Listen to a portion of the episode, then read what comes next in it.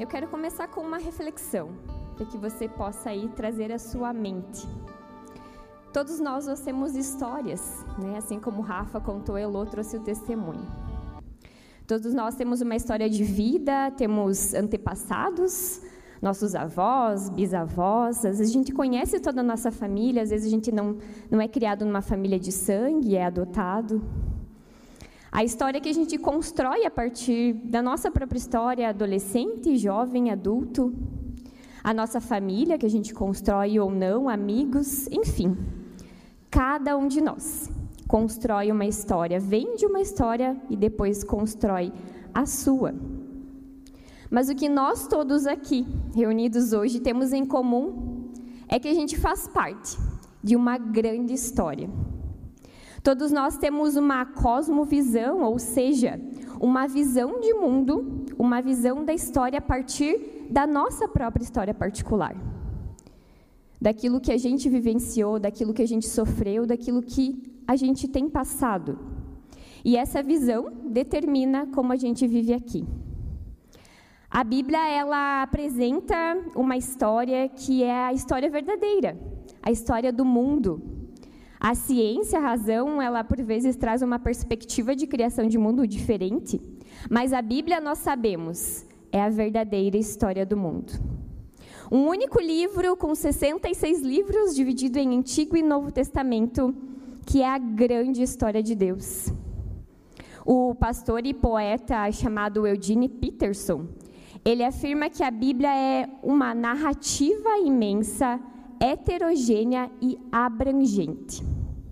E nós fazemos parte dessa grande história. Eu convido vocês a abrir no Evangelho de João, ou ainda vai ser projetado aqui, João capítulo 1, os versículos 1 a 18.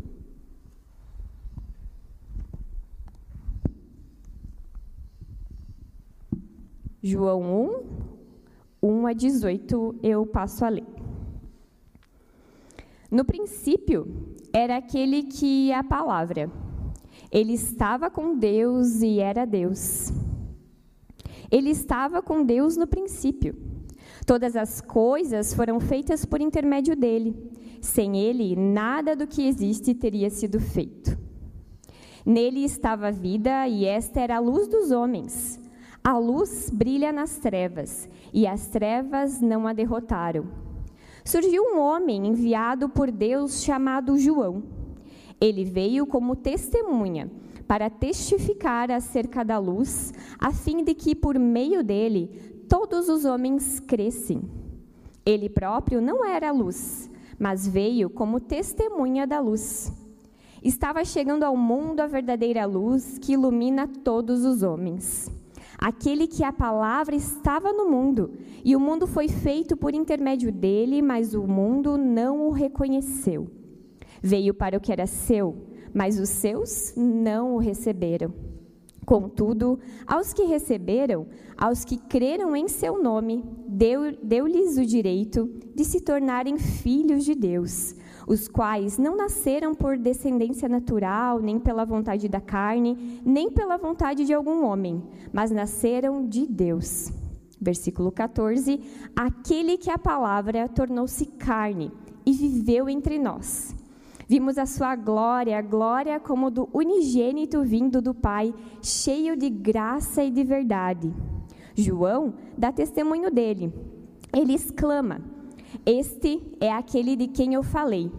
Aquele que vem depois de mim é superior a mim, porque já existia antes de mim. Todos recebemos da sua plenitude graça sobre graça, pois a lei foi dada por intermédio de Moisés, e a graça e a verdade vieram por intermédio de Jesus Cristo. Ninguém jamais viu a Deus, mas o Deus unigênito, que está junto do Pai, o tornou conhecido. Até aqui. Aqui nós lemos que o Evangelho de Lucas também chamou de fatos que se realizaram entre nós. O Evangelho de João ele traz uma perspectiva diferente. Nós também é, lemos e vimos com o pastor Jackson essa passagem no culto de Natal. E aqui eu quero trazer de novo numa perspectiva dessa grande história de Deus. E dentro dessa grande história, onde eu e você, a gente faz parte, tem o grande plano de Deus, que se cumpre. A promessa se cumpre aqui.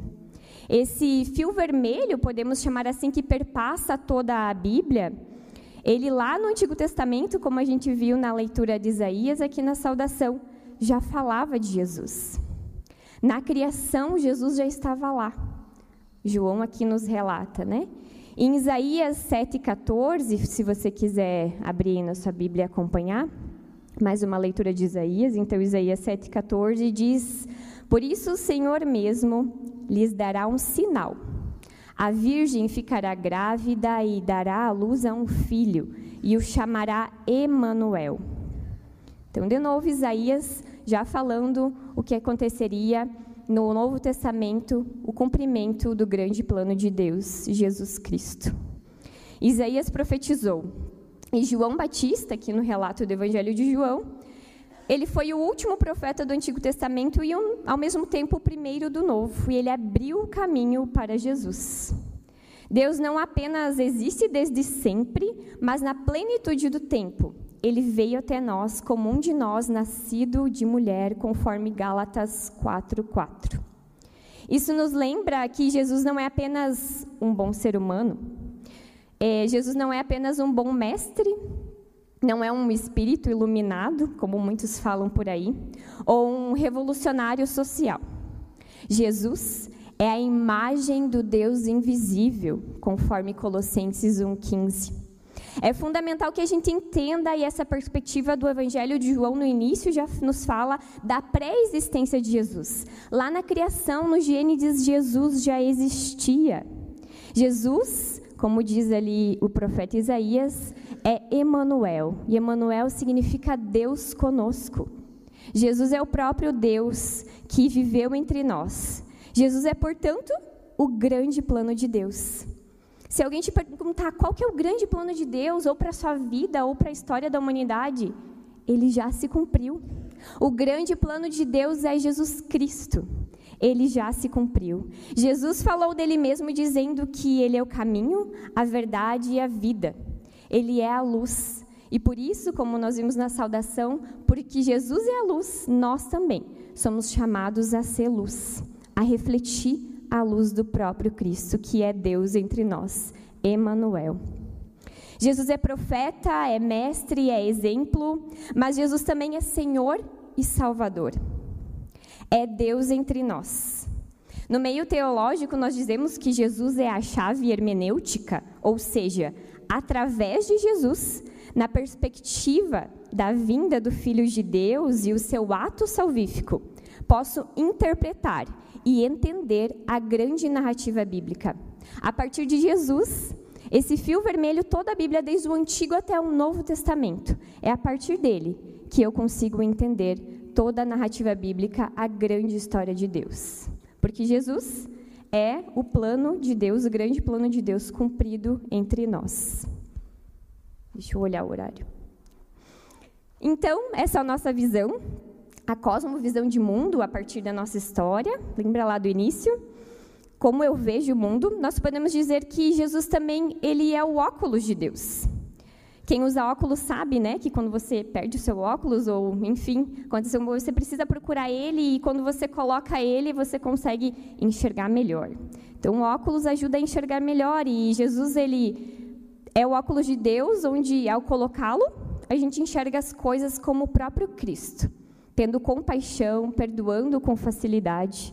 Então, Jesus também nessa perspectiva quer ser o óculos de Deus na nossa vida. É uma estudiosa da Bíblia chamada Elizabeth Sendick, ela fala no comentário bíblico latino-americano assim: Jesus Cristo, Deus se, Deus se contextualiza. Isso era algo escandaloso para os leitores do primeiro século. Lembra a leitura de João, né? Ele veio para o que era seu, mas os seus o rejeitaram. Para um gentio, ou seja, para aquele que não era judeu, não conhecia a palavra, era impensável que um Deus quisesse se submeter às limitações humanas. Da mesma forma, hoje, apesar da declaração do Evangelho, é difícil conciliar esse paradoxo do Deus que se fez humano.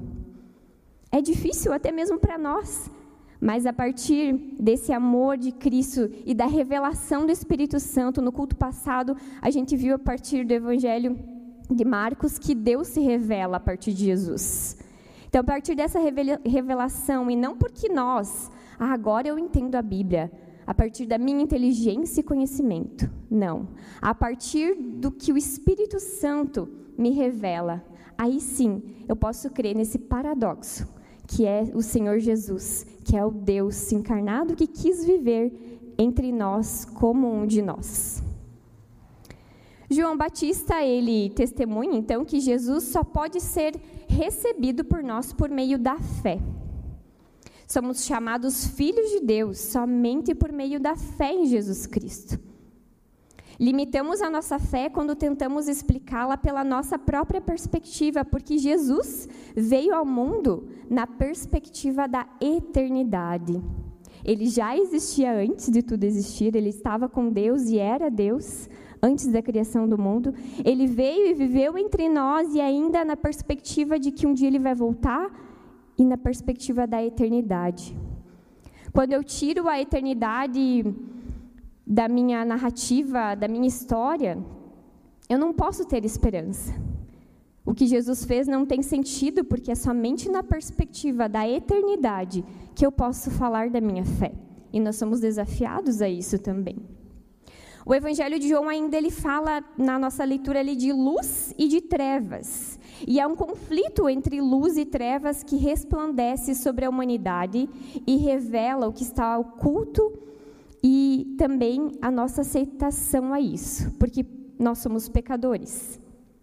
E quando a luz vem no meio da escuridão, essa semana, esses dias se foi a luz lá em casa, ficou das 7 às 10 da noite. A gente não tem vela em casa, né? Antigamente lá na mãe a gente sempre tinha vela. Então, quando acabava a luz, a gente pegava a vela. Mas a gente tem uma luminária lá que ela funciona a bateria. E aí a gente conseguiu acender a luz ali. E naquele breu, naquela escuridão, quando você liga qualquer luz, ela dissipa as trevas, né? dissipa aquela escuridão. E assim é Jesus na nossa vida. O nosso pecado, a nossa escuridão. Quando Jesus vem e a gente aceita esse convite, ele dissipa todas as trevas, ele perdoa todos os pecados.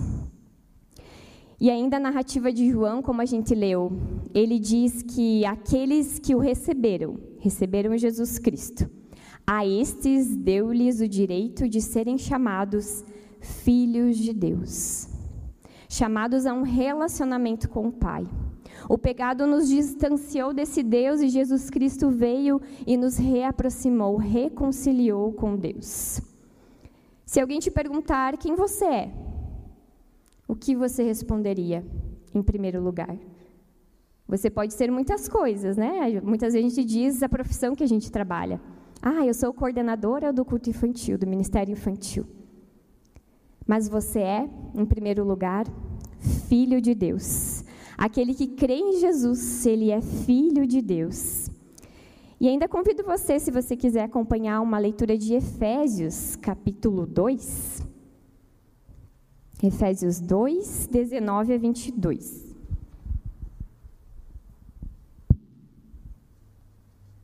Então, aqui é Paulo escrevendo lá para a cidade de Éfeso. Efésios 2, 19 a 22 diz assim: Portanto, vocês já não são mais estrangeiros nem forasteiros, mas concidadãos dos santos e membros da família de Deus. Quando nós somos chamados filhos de Deus, é porque nós fazemos parte dessa grande família, dentro dessa grande história, a partir do cumprimento do grande plano de Deus que é Jesus Cristo. E o versículo 20 diz: Edificado sobre o fundamento dos apóstolos e dos profetas, tendo Jesus Cristo como pedra angular, no qual todo o edifício é ajustado e cresce para tornar-se um santuário santo do Senhor. Nele, vocês também estão sendo edificados juntos, para se tornarem morada de Deus por seu Espírito. Por Deus ter vindo ao encontro da humanidade, ao nosso encontro, nós rebeldes, filhos rebeldes, né? Que a partir de Cristo, então, a gente teve a oportunidade de salvação, de resgate, de conciliação, de perdão, de como João fala, de graça sobre graça. E isso nos transforma, ou deveria nos transformar. O relacionamento com o Pai através de Jesus, por meio da ação do Espírito Santo que habita em mim e em ti, ele gera transformação. E se essa transformação me leva a ser cada vez mais parecido com Jesus, ela também me leva à comunhão com os irmãos, apesar dos nossos pecados. A entender que o culto, esse momento aqui, o domingo, que é do Senhor, ele é disciplina. Lá na minha comunidade eu tinha a missionária Elfriede Krause, a gente chamava ela de Nina. Então a missionária Nina, eu lembro que logo que eu e o Maurício, a gente teve a Isabela, nós temos uma filha chamada Isabela de 8 anos. É, quando a Isabela nasceu, e aí tem aquele momento de, né, de, de cuidar do bebê, ficar em função do bebê. E aí, depois que ela tinha uns nove meses, a gente começou a voltar para a igreja, mas ia lá de vez em quando. E eu lembro que a Nina me chamou uma vez para um canto e disse: Cris, não tem problema ela vir e fazer barulho. Venha, porque culto é disciplina. E aquilo me marcou. Então, quando eu penso em culto, para mim logo vem a frase dela: culto é disciplina. E qual que é a motivação de vir aqui nesse culto, né? É Jesus Cristo, deve ser o nosso foco. É a comunhão também com os irmãos. Então, é a partir do que é a motivação, que é Jesus, aí vem todas as outras coisas, que é a comunhão com os irmãos, vir para conversar, para no final tomar um chá, para ouvir desse Deus, para cultuar esse Deus a partir de Jesus. E esse Jesus me leva a ter essa comunhão, é, independente do que aconteça. Então, qual é a tua motivação de estar aqui? É, tem um, um, pequeno texto, eu quero ler para vocês aqui, que eu não achei o autor, então é um autor desconhecido, e ele tem por título Essa é a razão pela qual vou deixar a igreja. Então, essa é a razão pela qual vou deixar a igreja. Ele diz assim: Um jovem chega até o pastor, o pastor, a missionária, e diz: Pastor, eu não vou mais à igreja. O pastor respondeu: Mas por quê? O jovem respondeu: Ah, eu vejo aquela mulher, aquela irmã, tratar mal a outra, falar mal da outra, o irmão que vai lá na frente e gagueja, nem lê bem, o grupo de canto que vive desafinando, as pessoas que durante o culto olham para o celular e só ficam no celular, entre tantas outras coisas ruins que vejo fazer na igreja. O pastor então diz: Muito bem, mas antes quero que faças um favor pegue um copo de água e dê três voltas pela igreja, sem derramar uma gota de água no chão. Depois disso, você pode sair da igreja. E o jovem pensou: bom, muito fácil.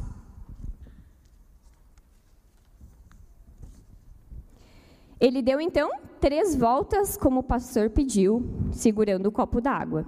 Quando terminou, disse: Pronto, pastor. E o pastor respondeu: quando você estava dando voltas, viu a irmã falar mal da outra? O jovem respondeu: Não. Viu reclamarem umas das outras? O jovem respondeu: Não. Viu olhando alguém olhando para o celular? O jovem respondeu: Não. Sabes por quê? Você estava concentrado no copo de água, em não derramar uma gota sequer no chão. O mesmo acontece em nossa vida.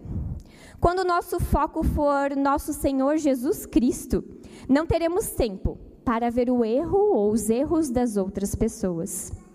Quem sai da igreja por causa das pessoas é porque ele nunca entrou por causa de Jesus.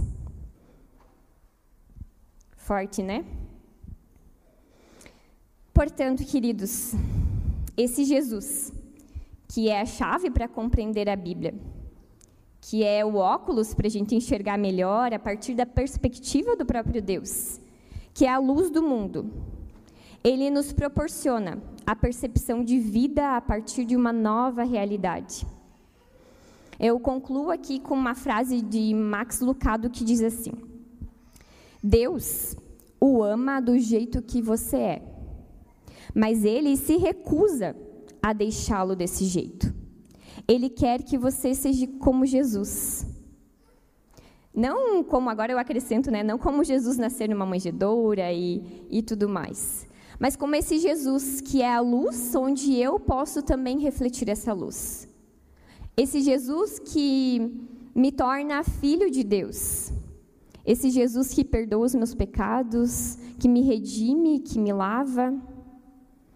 Esse Jesus que veio para cumprir sim a lei, né? Tem um versículo que fala que Jesus não veio para abolir a lei, mas sim para cumpri-la, mas que também me deu graça e graça sobre graça e me aproximou de Deus Pai. Então, eu deixo essa pergunta para nós. Que diferença na tua vida faz esse grande plano de Deus? Ou seja, que diferença Jesus faz na tua vida? Qual a motivação de você estar aqui hoje? Que o Espírito Santo ele nos ajude a lembrar da nossa verdadeira motivação, do nosso motivo de existir, do motivo pelo qual Deus nos criou, está dentro dessa história, da nossa história em particular e motivo que ele quis habitar entre nós. Que Jesus possa ser o nosso motivo de viver e o foco da nossa vida. Amém?